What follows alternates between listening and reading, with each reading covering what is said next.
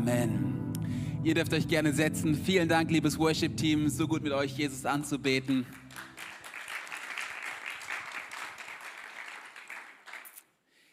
Hey, so gut. Frag, noch, frag doch mal kurz deinen Sitznachbarn. Hey, ist es echt so heiß hier drin oder ist es nur der Geist Gottes, der in dir brennt?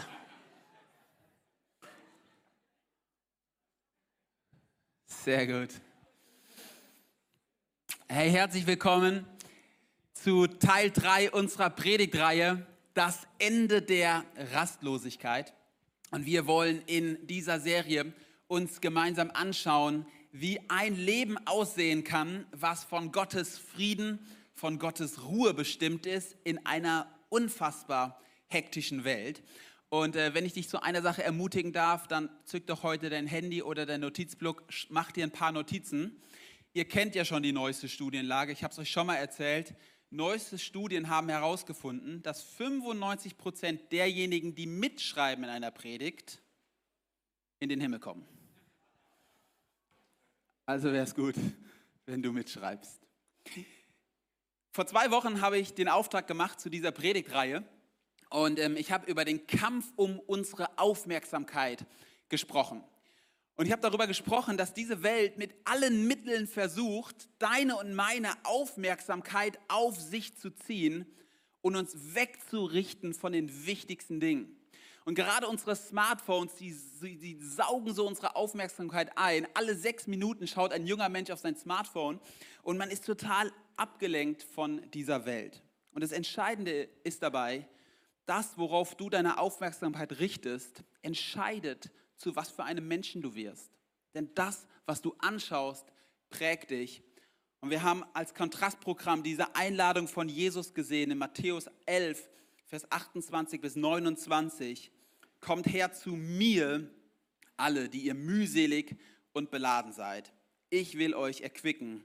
Nehmt auf euch mein Joch und lernt von mir, denn ich bin sanftmütig und von Herzen demütig. So werdet ihr Ruhe finden für eure Seelen. Das ist so der Leitvers für diese Serie. Und ich will noch mal ganz kurz was an diesem Vers zeigen. Diese Serie ist also zuallererst mal eine Einladung an dich, zur Ruhe zu kommen. Es ist eine Einladung, die du annehmen kannst. Aber es ist nicht nur irgendeine Ruhe, zu der dich Jesus hier einlädt, sondern es ist eine Ruhe bei Jesus Christus. Er lädt dich ein zur Ruhe bei sich. Und wie funktioniert es? Er sagt, du kommst zur Ruhe indem du sein Joch auf dich nimmst und von ihm lernst. Ich weiß nicht, ob du es wusstest, aber das Wort Jünger in der Bibel kann man auch genauso gut übersetzen mit Schüler oder mit Lehrling. Es ist das gleiche Wort. Das heißt, wenn Jesus uns in die Nachfolge ruft, dann fordert er uns zu zwei Dingen auf. Er sagt, lern von mir, also von meinen Worten, und zweitens, lern von mir, wie ich lebe. Und darüber hat schon letzte Woche gesprochen. Er hat gesagt, Jesus ist so gut, ist nicht nur die Wahrheit, es geht nicht nur um theologische Wahrheiten, Jesus ist auch der Weg. Das heißt, Jesus will nicht nur dein Denken prägen, Jesus will deinen Lebensstil verändern. Jesus wünscht sich, dass du ihn anschaust und den Lebensstil von Jesus imitierst. Deswegen hat er auch zu seinen Jüngern nicht gesagt, jo, hör mal zu, sondern er hat gesagt, komm und folge mir nach. Nachfolgen hat bedeutet, die haben ihr alten Lebensstil hinter sich gelassen und sie sind Jesus hinterhergelaufen. Und ich möchte an dieser Stelle direkt mal eine Frage in die Runde stellen, die vielleicht auch herausfordernd ist. Kann es sein, dass wir im Westen ein bisschen zu bequem geworden sind in unserem Wohlstand, als dass wir wirklich unser Lebensstil nachhaltig verändern lassen von Jesus, weil dann müssten wir ja wirklich was ändern. Dann müssten wir tatsächlich Konsequenzen für unser Leben durchziehen. Das bedeutet Nachfolger.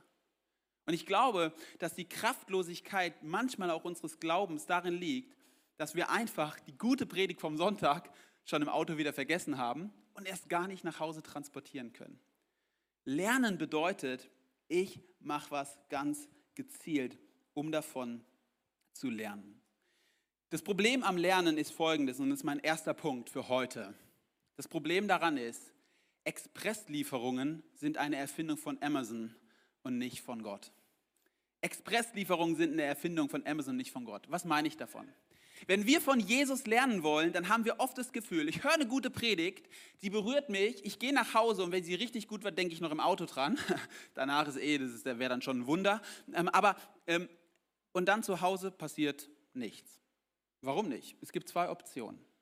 Option 1 ist, du bist begeistert von der Predigt, du gehst nach Hause, aber du änderst tatsächlich nichts an deinem Lebensalltag. Wenn wir mal ganz ehrlich sind, das passiert im Großteil der Fälle. Also wenn wir einfach mal ehrlich miteinander sind. Wie oft tust du wirklich am Montag etwas ändern in deinem Lebensalltag? Wenn das passiert, ist das Ergebnis, Fazit, es wird sich einfach nichts in deinem Leben ändern, versprochen. Die zweite Option ist, du bist begeistert von der Predigt, vielleicht bist du auch enttäuscht von der Predigt, das ist die dritte Option. Die zweite Option ist, du findest die Predigt gut, du kommst nach Hause und du änderst tatsächlich was in deinem Leben. Wisst ihr, was das Ergebnis sein wird? Es wird sich etwas ändern, langsam langsam. Es braucht Zeit. Und ich will dir zwei Beispiele geben, die das ganz einfach machen. Ich habe vor ein paar Wochen gemerkt, oh, ich bin nicht so fit. Nicht so fit, wie ich gern sein würde. Ich mache nicht so viel Sport. Also habe ich vor zwei, drei Wochen, äh, wahrscheinlich schon drei, vier Wochen, angefangen, wieder wöchentlich zwei bis dreimal die Woche Sport zu machen. Weißt du, was das Ergebnis ist? Ich bin immer noch nicht fit. Aber nicht, weil ich keinen Sport mache, sondern weil es erst drei Wochen her ist. Und um fit zu werden, braucht man wahrscheinlich ein halbes Jahr oder ein Jahr. Es braucht Zeit, damit sich etwas in meinem Leben ändert. Nachfolge bedeutet Zeit nehmen, dass sich etwas ändert. Ich gebe dir ein anderes Beispiel, eher im anderen Fall. Ich hatte eine gute Bekannte, die ist zum Arzt gegangen, weil sie eine Erschöpfungsdepression hatte. Und sie geht zu dem Arzt, weil sie eine Antwort von diesem Arzt bekommen wollte, wie kann ich wieder gesund werden. Und die erste Sache, die der Arzt ihr gesagt hat, ich muss Ihnen einfach ehrlich sagen, wenn Sie Heilung wollen, dauert diese Heilung in der Regel genauso lang, wie sie krank geworden sind. Das heißt, wenn sie fünf Jahre lang über ihren Limit gelebt haben, brauchen sie der Regel fünf Jahre, um wieder 100% gesund zu werden. Das war nicht die Antwort, die sie hören wollte, aber es war die ehrliche Antwort vom Arzt.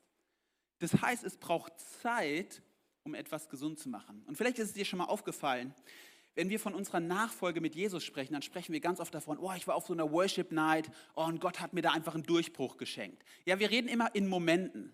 Nachfolge passiert meistens nicht in Momenten. Nachfolge passiert in 95 Prozent der Fälle in kleinen Schritten Tag für Tag. Das heißt, wenn ich mir einen Wunsch äußern könnte für diese Serie, ist nicht, dass du nächste Woche alles in deinem Leben über den Haufen geschmissen hast, sondern es ist mein Wunsch, dass du tatsächlich überlegst, wie kann ich langfristig meinen Lebensstil und auch ich, wie kann ich langfristig meinen Lebensstil ein bisschen verändern, sodass er mehr Jesusmäßig ist. Das ist mein Wunsch. Und es beginnt mit kleinen Schritten. Jetzt springen wir mal rein, was wir eigentlich wollen. John Macoma sagt, wenn unser Leben tatsächlich verändert werden soll, dann braucht unser Leben so etwas wie ein Spalier. Darüber hat John im letzten Mal gesprochen und ich habe dir mal ein Bild von einem Spalier mitgebracht. Ein Spalier ist etwas, wo zum Beispiel eine Weinrebe dran hochwachsen kann und sie wird stabil gehalten durch diese Drähte und durch diese Pfosten. Und seine Antwort an dein Leben ist, du brauchst in deinem Leben feste Prinzipien, man nennt, er nennt die auch Regeln, da schreckt es natürlich bei uns direkt alles auf. Er sagt Lebensregeln, die fest in deinem Leben verankert sind, dass dein Leben daran hinauf wachsen kann. Martin Heidegger sagt es mal so, Religion oder Glaube soll dein ganzes Leben wie eine heilige Musik begleiten. Das heißt, dein ganzes Leben soll durchdrungen sein von Glaube. Es ist nicht so, hier ist Arbeit, hier ist Freizeit und hier ist Glaube, sondern Glaube soll alles in deinem Leben durchdringen, auch dein Arbeitsalltag. Wie ein Spalier, der alles durchdringt von dieser Weinrebe. Und ich will dich in dieser und in der nächsten Predigt in vier Prinzipien reinbringen, die ich glaube, die absolut essentiell sind, dass du und dass ich sie in meinem Leben etabliere. Und das erste Prinzip, der erste Spalier ist Stille und Einsamkeit. Okay, ich weiß, was du sagst. Es klingt ungefähr so attraktiv wie Haarausfall. Und ähm, so fühlt es sich wahrscheinlich auch an. Stille und Einsamkeit. Jo, ähm, ich will doch in der Mitte des Lebens sein.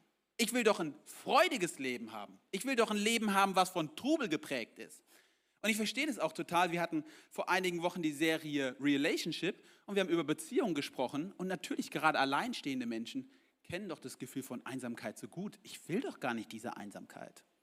Und deswegen muss ich kurz zum Anfang mal definieren, was gemeint ist und was nicht gemeint ist. Was ist nicht gemeint? Du bist die ganze Zeit alleine. Was ist noch nicht gemeint? Du lebst isoliert, ohne echte Freunde. Und was auch nicht gemeint ist, du sollst immer ruhig sein, weil für einen guten Christen gebührt sich nicht mal laut zu sein und mal freudig zu sein. Das ist nicht gemeint. Was ist gemeint? Du nimmst dir bewusst Zeiten der Stille und der Einsamkeit, um dann wieder unter Menschen zu gehen. Du nimmst gute Freundschaften ernst, aber hast auch Zeiten, in denen du alleine bist. Dasselbe gilt übrigens für deine Ehe. Drittens, du nimmst dir bewusst Zeiten, in denen du mal still wirst, dass du dann auch wieder die trubeligen Zeiten genutzen kannst, wo du laut lachst, genießt und deine Worte benutzt. Das ist damit gemeint. Und ich möchte dich in zwei Bibelstellen mit hineinnehmen. Markus 1. Jesus war 40 Tage in der Wüste, sein Dienst beginnt und Jesus hat seinen allerersten Arbeitstag. Jesus heilt Menschen, Jesus befreit Menschen. Es ist Wahnsinn. Wenn du mal Markus 1 liest, da geht es richtig rund direkt am ersten Tag. Und dann heißt es am Ende von Markus 1, nach seinem ersten Arbeitstag und am Morgen, noch vor Tage, stand er auf und ging hinaus und er ging an eine einsame Stätte, griechisch heißt es Eremos, und er betete dort. Okay, lass uns nochmal kurz das Kapitel zusammenfassen. Jesus ist 40 Tage in der Wüste, er hat einen Dienstag und er geht danach direkt wieder in die Wüste. Jesus. Und Jesus setzt damit einen Rhythmus, den du durchs gesamte Evangelium von Markus und auch bei Lukas immer wieder siehst. Wir gehen fünf Kapitel weiter. Jetzt sagt Jesus zu seinen Jüngern, hey, jetzt habe ich Dienst gehabt, jetzt sollt ihr mal rausgehen und er sendet die 72 Jünger aus oder die 70 Jünger aus, du kennst vielleicht die Stelle. Und sie kommen zurück und in Markus 6 lautet es wie folgt. Und die Apostel kamen bei Jesus zusammen und verkündigten ihm alles, was sie getan und gelehrt hatten. Sie sind begeistert, hey, wir haben richtig was geschafft. Und er sprach zu ihnen, geht ihr allein an eine einsame Stätte und ruht ein wenig denn es waren viele, die kamen und gingen und sie hatten nicht Zeit genug zum Essen. Nochmal zum Verständnis, die Jünger sind Jesus schon viele, viele Tage hinterher gefolgt. Er sendet sie zum allerersten Mal aus. Die waren noch nicht lange unterwegs. Die sind einmal unterwegs, kommen zurück und das Erste, was Jesus zu ihnen sagt, sagt, geht mal an den Eremos. Geht mal an die einsame Stelle. Das ist eigentlich spannend. Das Spannende bei beiden Fällen ist, dass die Stille und die Ruhe nicht dann erst kommt, wenn sie monatelang unterwegs waren und schon komplett am Ende sind, sondern schon nach dem ersten Dienstag sagt Jesus, komm mal zur Ruhe. Die Geschichte geht dann natürlich weiter und ich liebe die Geschichte. Sie, es heißt, und sie fuhren in einem Boot an eine einsame Stätte für sich allein. Und man sah sie wegfahren und viele hörten es und liefen aus allen Städten zu Fuß dorthin zusammen und kamen ihnen zuvor. Okay, ich liebe den Realismus an der Geschichte. Hast du schon mal versucht, in deinem richtig vollen Alltag dir Zeiten der Stille zu nehmen? Das ist sau schwer, oder? Ich war vor ein paar Wochen mit Ines im Urlaub und wir hatten siebenjährigen Jahrestag und wir dachten, komm, wir nehmen uns mal Zeit füreinander. Und der Plan war wie ganz einfach, wir fahren an den Strand, genießen den Sonnenuntergang und Thea bleibt bei Opa und Oma und geht ins Bett. Problem Nummer eins war, genau an dem Tag hatte Thea keinen Bock bei Opa und Oma zu bleiben. Problem Nummer zwei war, genau an dem Tag hatte Thea auch keinen Bock, von uns ins Bett gebracht zu werden. Dann gehen wir also spazieren und denken, ach komm, irgendwann wird sie im Kinderwagen schon einschlafen, dann lassen wir sie, wir springen ins Auto und fahren weg. Komischerweise wollte sie an diesem Tag genau anderthalb Stunden im Kinderwagen nicht einschlafen. Und während dem Spazierengehen sage ich zu ihnen, ich glaube, wir müssen unser Date schon hier beginnen, weil die Sonne geht immer weiter unter und gleich ist sie weg. Irgendwann schläft sie ein, wir rasen nach Hause, bringen sie zu meinen Eltern, springen ins Auto, fahren an den Strand. Wir kommen am Strand an, parken das Auto, steigen aus, holen unser Picknick raus und in dem Moment, Bob, Sonne untergegangen, Sonnenuntergang vorbei. Richtiges Traumdate. Wir sind trotzdem mal sitzen geblieben und haben es genossen. Aber wisst ihr, das ist Realismus. Realismus sagt, natürlich ist es total cool, dass wir uns Zeit nehmen und trotzdem kommt was dazwischen. Aber jetzt kommt der Punkt. Jesus, paar Verse später, tut er trotzdem Folgendes. Und alsbald trieb er seine Jünger in das Boot, zu steigen und vor ihm hinüberzufahren nach Bethsaida, bis er das Volk gehen ließe. Und als er sich von ihnen getrennt hatte, ging er hin auf einen Berg, um zu beten. Gerade dann, wenn die Zeit umkämpft ist, brauchen wir sie. Schau mal, natürlich haben Ines und ich dann nicht gesagt, als wir an dem, an dem Strand waren, ach, der Sonnenuntergang ist vorbei, jetzt lassen wir es sein. Natürlich haben wir gesagt, und wir machen das Beste aus dieser Situation. Und ich möchte dir eins sagen, in hektischen Zeiten brauchst du nicht weniger Ruhe, sondern mehr Ruhe. In hektischen Zeiten brauchst du nicht weniger Ruhe, sondern mehr Ruhe. Gott möchte dich also in Stille und Einsamkeit führen. Aber warum eigentlich? Warum möchte Jesus, dass du an den einsamen Ort gehst? Ist ja eine gute Frage, oder? Kannst dich auch doch langweilen, keine Ahnung. Also Eremos übrigens, das war jetzt nicht irgendwie ein schöner See oder sowas. Das kann man auch übersetzen mit Einöde. Das war eine langweilige Wüste, wo er saß. Warum macht er das? Ich möchte dir eins sagen. Der Gedanke Gottes ist, dass du dich sammelst und ausrichtest. Und der Gedanke deines Feindes, des Teufels, ist, dass du dich zerstreust und in Hektik gerätst. Gott möchte, dass du dich sammelst. Psalm 46, Vers 11. Seid still und erkennt, dass ich Gott bin. Sammeln und ausrichten auf Gottes Größe und Macht. 1. Korinther 6, Vers 19. Unser Körper ist ein Tempel des Heiligen Geistes. Ausrichten auf den Gott, der schon da ist. Wenn du in die Wüste gehst, wenn du in die Stille gehst und zur Ruhe kommst, dann musst du nicht lang warten, bis Gott mal irgendwann da ist. Wusstest du, dass Gott in dir lebt? Dass dein Körper ein Tempel des Heiligen Geistes ist? Wenn du ein Nachfolger von Jesus bist? Psalm 1, Vers 1. Wohl dem, der nicht wandelt im Rat der Gottlosen, sondern hat seine Lust am Wort des Herrn und sinnt darüber nach, Tag und Nacht. Ausrichten auf Gottes Wort. In der Ruhe liegt die Kraft. So ein pauschaler Satz und ich glaube, er ist so wahr. In der Ruhe mit Jesus liegt die Kraft der Ausrichtung. Und die Frage ist, wie können wir das ganz konkret umsetzen? Und ich verspreche dir, ich werde dir heute keine Rocket Science verkaufen. Ich werde dir nichts über natürlich Großes sagen, aber ich habe drei ganz einfache Gedanken für dich. Erstens, einige Minuten pro Tag. Zweitens, ein Tag pro Woche. Und drittens, einige Tage pro Jahr. Einige Minuten pro Tag, ein Tag pro Woche, einige Tage pro Jahr. Wir fangen mal an mit dem ganz simplen. Einige Minuten pro Tag. Damit meine ich tatsächlich ganz klassisch, dass wir uns einige Minuten pro Tag nehmen, in denen wir stille Zeit machen. Und vielleicht ist stille Zeit in deinem Leben schon so zum Klischeewort geworden, ja, wir machen stille Zeit. Aber wenn du mal kurz drüber nachdenkst, weißt du, was du die ganze Zeit sagst? Du sagst, du machst stille Zeit. Also nicht laute Zeit, sondern stille Zeit. Es ist impliziert, dass du zur Ruhe kommst. Und wenn ich stille Zeit mache, versuche ich drei Dinge zu machen. Ganz simpel. Ich versuche zur Ruhe zu kommen. Ich versuche das Wort Gottes zu öffnen und darin zu lesen. Und ich bete. Zur Ruhe kommen, Wort Gottes öffnen und beten. Und das erste ist schon das Größte. Zur Ruhe kommen. Hast du schon mal versucht, in einem richtig vollen Tag zur Ruhe zu kommen? Ruhe sind ja zwei Dinge. Das eine ist so die äußerliche Ruhe, also dass es laut ist. Und vielleicht, wenn du nicht verheiratet bist und Kinder hast, ist es easy. Du machst keine Ahnung, du nimmst deine Kopfhörer raus, du machst Podcast aus, du machst WhatsApp aus, keine Ahnung, du legst dein Handy zur Seite und du kommst zur Ruhe. Ist auch schon ein Kampf, aber es ist relativ einfach. Deswegen sagt Jesus, geh in dein Kämmerlein und bete.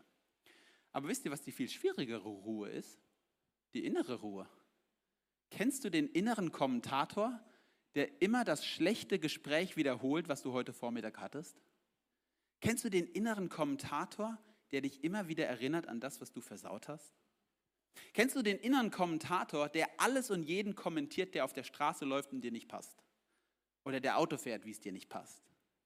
Kennst du den inneren Kommentator, der sich fast zur Besinnungslosigkeit in hypothetische Szenarien verlieren kann, was alles passieren könnte?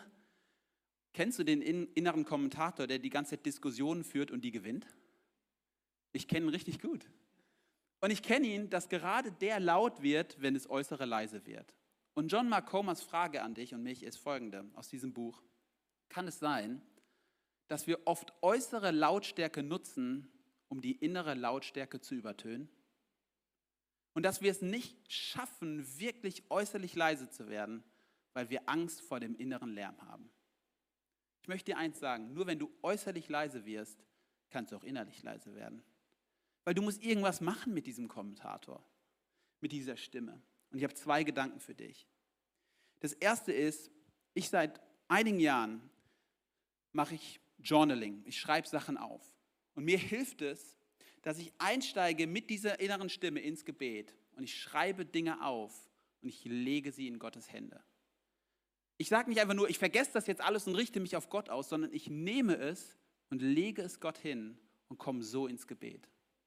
Und mir hilft es so stark, wenn ich Dinge einfach mal niederschreibe und ich sage, Herr Jesus, das Gespräch lief schlecht, aber ich lege es jetzt in deine Hände. Und ich weiß nicht, ob das bei dir auch so ist, aber in dem Moment, wo ich es runterschreibe, ist es fast so, als würde ich es loslassen und ich würde es einfach Gott anvertrauen.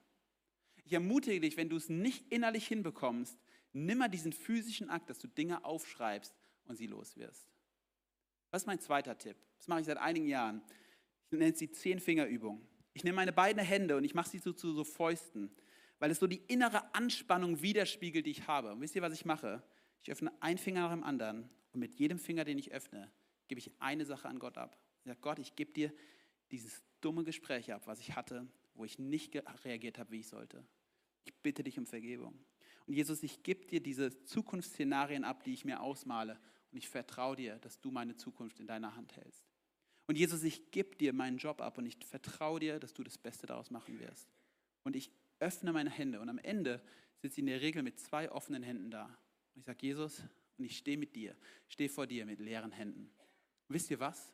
Das bringt mich richtig zur Ruhe. Und es hilft mir physisch etwas loszulassen, was innerlich passiert. Und dann öffne ich Gottes Wort, weil ich nicht einfach nur leer bleiben will, sondern ich will mich füllen mit etwas Gutem. Und ich öffne die Bibel und mein ganz praktischer Tipp ist, lies ein Kapitel, bete vorher und sag, Herr, bitte sprich zu mir durch dieses Kapitel. Und ich lese es eher langsam als schnell und ich versuche darüber nachzudenken. Und am Ende mache ich öfters, schreibe ich mir einen Vers raus, der mir aus, der mir aus diesem Kapitel entgegengesprungen ist. Habe ich heute Morgen gemacht. Ich habe mir einen Vers rausgeschrieben, über den ich dann nachdenke. Und dann mache ich schon eine dritte Sache, ich bete. Und wisst ihr was? Ganz simpel. Entweder bete ich das Vater unser und ich fülle es mit Leben. Ich fülle es persönlich mit Leben und ich bete es durch. Oder ich mache Danke, Entschuldigung, bitte. Ich nenne Dinge, für die ich dankbar bin. Ich nenne Dinge, für die ich mich entschuldigen will und Dinge, die ich Gott hinlege. Und darf ich dir mal was sagen? Wir sind ja alles so Freikirchler. Wir lieben es, unsere Freiheit zu haben. Aber weißt du was? dass im Gebet Struktur helfen kann, gerade dann, wenn du unruhig bist? Gerade dann, wenn dein Kopf verrückt spielt, hilft es dir so sehr, das Vaterunser als Gerüst zu nehmen, entlang zu beten. Wisst ihr, was ich oft mache? Ich nehme Bibelverse und ich bete die Bibelverse aus. Es gibt so viele Gebete in der Bibel, Epheserbrief, Philipperbrief, was auch immer, darfst du reinschauen. Und mir hilft es, ein Gerüst zu haben, an dem ich mich entlanghangel. Und für alle, die Angst haben, die sagen, es ist doch unauthentisch, Natürlich fühlst du das mit deinem Leben, aber es hilft dir und ist ein Gerüst. Einige Minuten pro Tag. Und ich weiß, es ist die alte Leier, aber ich möchte dir eins versprechen. Wenn du deinem Leben diese Übung pro Tag aufgibst, wird dein Leben mit Jesus kraftlos und leer sein. Das ist mein Versprechen an dich. Stille und Einsamkeit pro Tag. Und deswegen ist der Tipp von John Macoma, ich finde ihn gar nicht so einfach, immer sehr früh morgens zu machen, wo alle anderen noch schlafen. Vielleicht ist deine Zeit am Mittag oder am Abend. Der zweite Tipp ist, ein Tag pro Woche.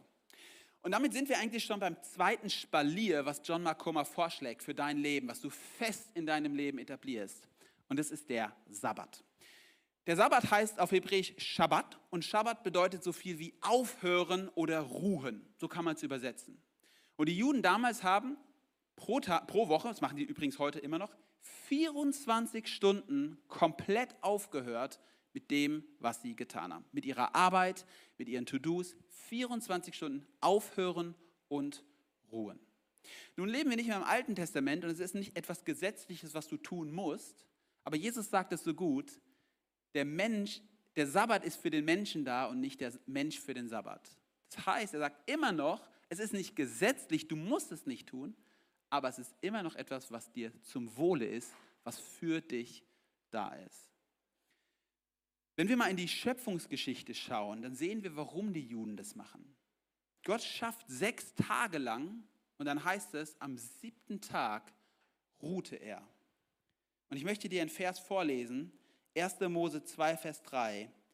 Und Gott segnete den siebenten Tag und heiligte ihn, weil er an ihm ruhte von allen seinen Werken, die Gott geschaffen und gemacht hat. Das heißt, Gott ruht nicht nur am siebten Tag, sondern er hebt den siebten Tag hervor, er segnet ihn und er heiligt ihn. Was heißt denn, dass Gott einen Tag segnet? Also wir kennen das, dass Gott Tiere segnet, Genesis 1, 22, Menschen segnet, Genesis 1, 28 und dann segnet er einen Tag. Also ich weiß nicht, wo da die Reihenfolge ist. Aber wir müssen mal überlegen, Barak, das ist das hebräische Wort für Segen, heißt so viel wie lebensspendende Kraft. Wisst ihr, was er sagt? Ihr Tiere, vermehrt euch, ihr habt lebensspendende Kraft. Ihr Menschen, seid fruchtbar und vermehrt euch, ihr habt eine lebensspendende Kraft. Und wisst ihr, was er sagt? Ein Ruhetag pro Woche, der Sabbat, der lebensspendende Kraft für dein Herz und für deine Seele.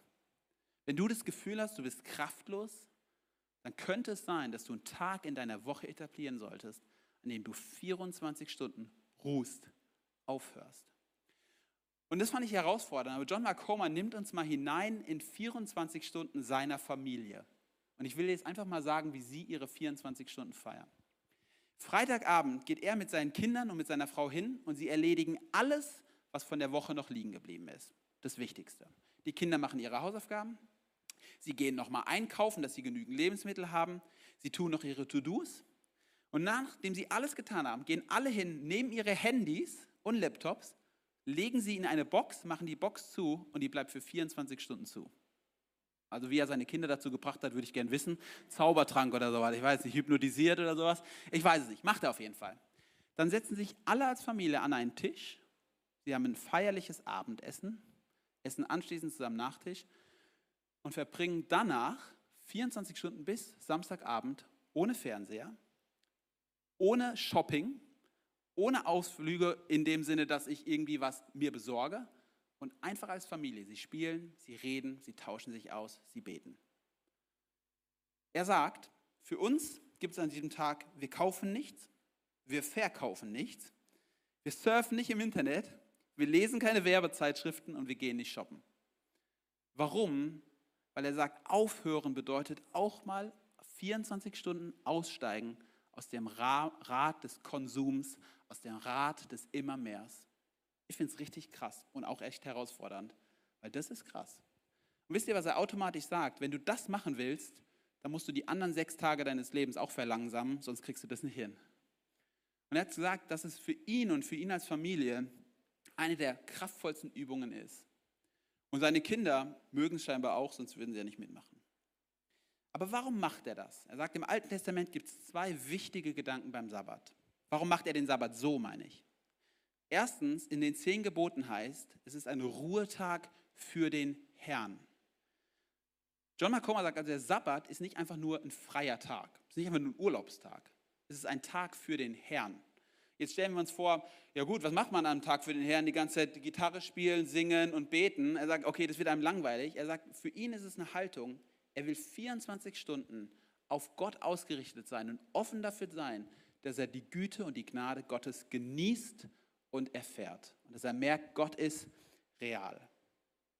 Und das Zweite ist, er sagt im Alten Testament war der Sabbat ein Tag des Widerstands. Was meint er damit? In 5. Mose 5, Vers 15 sagt Mose zu den Israeliten, Gott hat euch aus Ägypten befreit, deshalb sollt ihr den Sabbat halten. Was ist denn für eine Begründung? Gott hat euch aus Ägypten befreit, deshalb sollt ihr den Sabbat halten? Hä? Und er sagt, schau doch mal, Ägypten war der Inbegriff von rastlosem Sklaventreibertum. Die Israeliten mussten in Ägypten 24-7 mal lochen und schaffen. Es ging immer darum, mehr und mehr, mehr Leistung, mehr rausquetschen, bis sie überhaupt nicht mehr existiert haben als Menschen. Und Gott führt sie raus aus diesem Ägypten hin in ein verheißenes Land. Er sagt, und ihr sollt einen Tag pro Woche nicht arbeiten. Ihr sollt zur Ruhe kommen. Ihr sollt aussteigen aus dem Rad des Meeres. Ihr sollt aussteigen aus diesem Sklavenleben. Und er macht eine mutige These und er sagt, kann es sein, dass unser kapitalistisches Leben im Westen Ägypten ganz schön gleicht? Es geht immer um mehr. Es geht immer um mehr Profit. Es geht immer darum, sich noch irgendeinen Schrott zu kaufen, den man eh nicht braucht. Es geht immer darum, nochmal essen zu gehen, auch wenn man schon genug zu Hause hat. Es geht immer um das Meer. Und er sagt, wusstest du, dass es heute 28 Millionen Sklaven auf dieser Welt gibt? Mehr als im gesamten 18. Jahrhundert mit Schiffen gehandelt wurden. Und wusstest du, dass du 100 Prozent viele Dinge in deinem Haus hast, die von Sklaven hergestellt wurden? Und es bringt einen zum Denken. Und er sagt, wisst ihr was, was eine Sache ist, die du tun kannst, um gegen dieses System Widerstand zu leisten? Ein Tag nichts. Kauf nichts und verkauf nichts. Geh nicht shoppen und nimm an keinem Konsum teil. Er sagt, überleg doch mal, alle Warenhändler dieser Welt müssten einen Tag die Woche ihre Läden schließen. Ein Siebtel wird direkt runtergehen.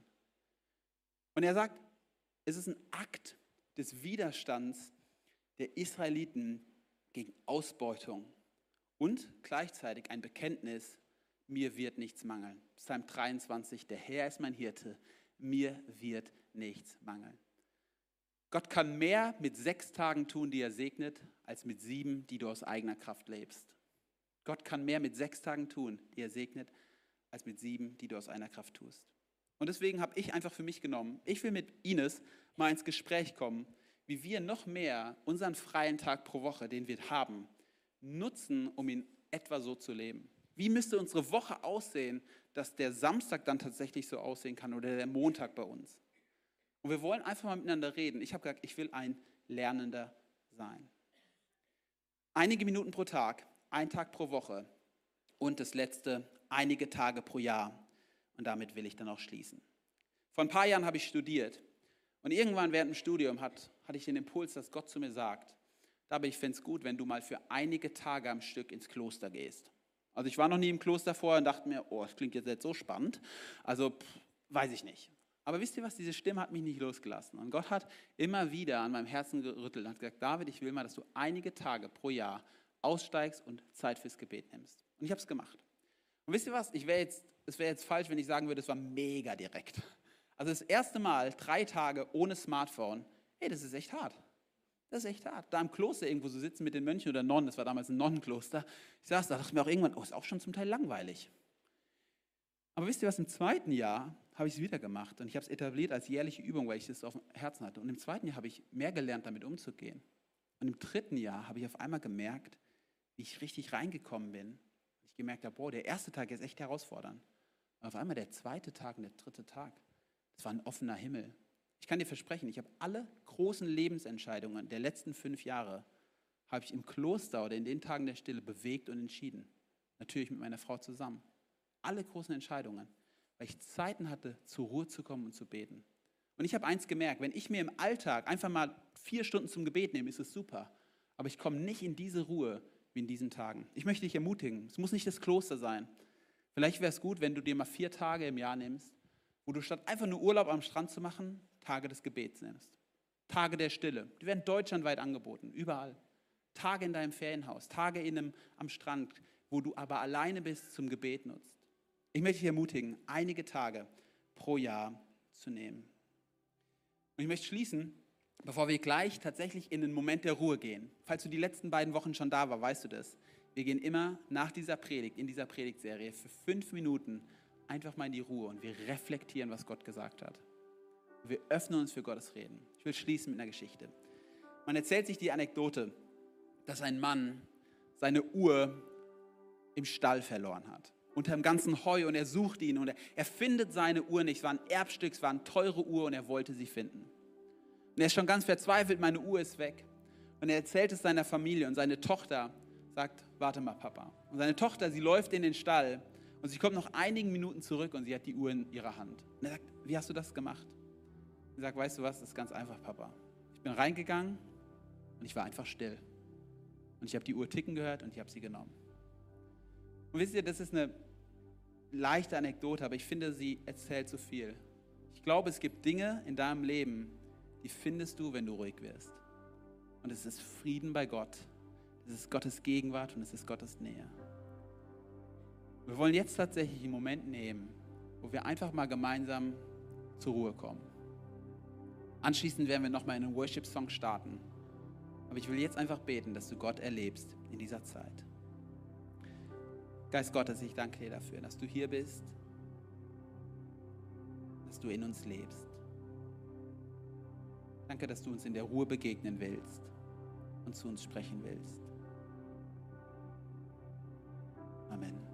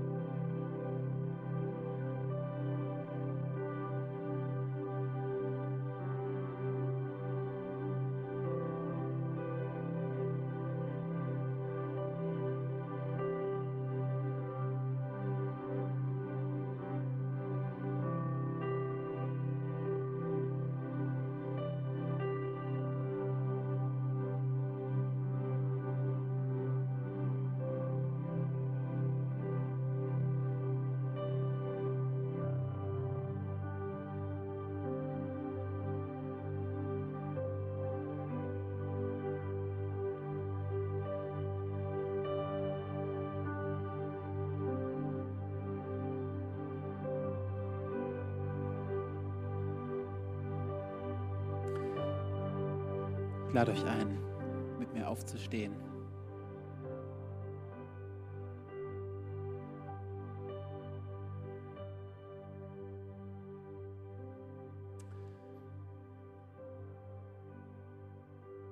Vielleicht einen Moment die Augen zu schließen. Ich habe auf dem Herzen eine Gruppe ganz bewusst einfach nochmal anzusprechen. Vielleicht bist du heute hier und du merkst, hey, wenn davon gesprochen wird, irgendwie davon ist gar nichts in deinem Leben zu sehen. Gar nichts von diesen Prinzipien ist irgendwie in deinem Leben wirksam. Dann möchte ich dir heute sagen, die Botschaft ist nicht, dass du jetzt ein schlechtes Gewissen haben musst und irgendwie dich klein fühlst, sondern es ist eine Einladung Gottes, dass er dich an dein Herz holen will. Vielleicht bist du auch hier und du hast noch gar keine Beziehung zu Jesus. Du kennst diesen Jesus noch gar nicht persönlich. Dann ist es heute eine Einladung. Und wenn alle, wenn jetzt alle Augen geschlossen sind du angesprochen wurdest jetzt da, dann will ich einfach dich einladen, kurz die Hand zu heben und ich will für dich beten. Einfach beten, dass Gottes Einladung in deinem Leben wirksam wird und du erlebst, wie Frieden und Ruhe in dein Leben kommt. Vielen Dank. Danke. Ich will mit uns beten und dann starten wir in meinen Worship-Song und wollen Jesus ehren. Jesus, ich danke dir, dass du Ruhe und Frieden hast, dass du ein Gott der zweiten und der dritten und der vierten Chance bist. Und gerade daher, wo wir noch nichts davon in unserem Leben implementiert haben, da wo du vielleicht noch keinen Platz in unserem Leben hast, da lädst du uns heute ein, dir Raum zu machen. Und ich bete für jeden, der sich gemeldet hat, dass er oder sie es schafft, in diesen nächsten Wochen und Monaten Raum zu schaffen für dich in ihrem Leben. Und danke dafür, dass du dazu das Wollen und das Vollbringen schenken willst, dass du die Kraft dazu hast, das in unserem Leben wirksam werden zu lassen. Wir danken dir für ein Leben, was aufblühen wird in den nächsten Monaten. In Jesu Namen. Amen.